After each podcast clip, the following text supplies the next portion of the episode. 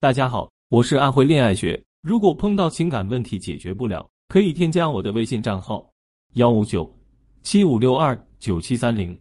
有问题的话可以找我。学员咪咪，三十三岁，最近遇到了一个特别优质的相亲对象，对方家境尚可，事业有成，对咪咪也很满意，于是他们就互相加了微信。刚开始，男人经常主动和咪咪聊天，有时也约她出去。咪咪上班的时候。男人偶尔会给她点一杯咖啡，两个人十分融洽。可两星期之后，男人对咪咪的热情骤降。最近，男人说自己出差有点忙，然后就彻底不联系咪咪了。咪咪以为男人在玩欲擒故纵，便想给他一个下马威，忍住没再联系对方。可是又过了两周，男人还是杳无音信，咪咪就觉得不对呀，这欲擒故纵的目的不是擒吗？对方怎么只知道纵啊？咪咪来找我的时候还问我老师。你说他要拿捏我到什么时候才会联系我呀？听了咪咪的话，我不得不说一句：咪咪把这个事情想复杂了。为什么呢？因为大龄的相亲群体相亲的思路比较直接，什么欲擒故纵，什么以退为进，都太累了。如果一个和你相亲的男人突然间对你淡了，那就是说明他觉得你们不合适。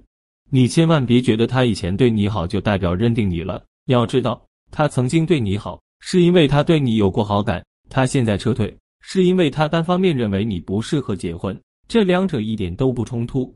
所以咪咪该思考的不是男人到底什么时候会联系他，而是男人为什么觉得咪咪不合适呢？一般情况下，在相亲中，男人开始很热情，后来态度变冷淡，无非以下两个原因：你释放的可得性太低。相亲的人都很务实，通常不太喜欢你追我赶的爱情，所以。他们不会去挑战爱情的高峰，不过这也能理解。比如二十岁的时候，你看着海景别墅的宣传手册，心生向往，你总觉得你有一天能买个十套八套的。但是到了三十岁，别人在和你宣传五千万的大别墅，你可能已经不感兴趣了，反而对方告诉你离地铁站五百米的大平层降价了，你才会觉得有兴趣。在感情里也是一样，过了爱做梦的年纪，猜来猜去不如平静。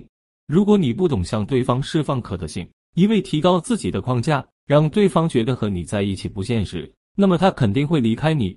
你遇到一个人，一开始对他印象很好，但是相处一段时间后，你会发现对方其实有很多缺点，这时候你就会觉得对方给你的第一印象是假的，那你们的关系自然大不如前。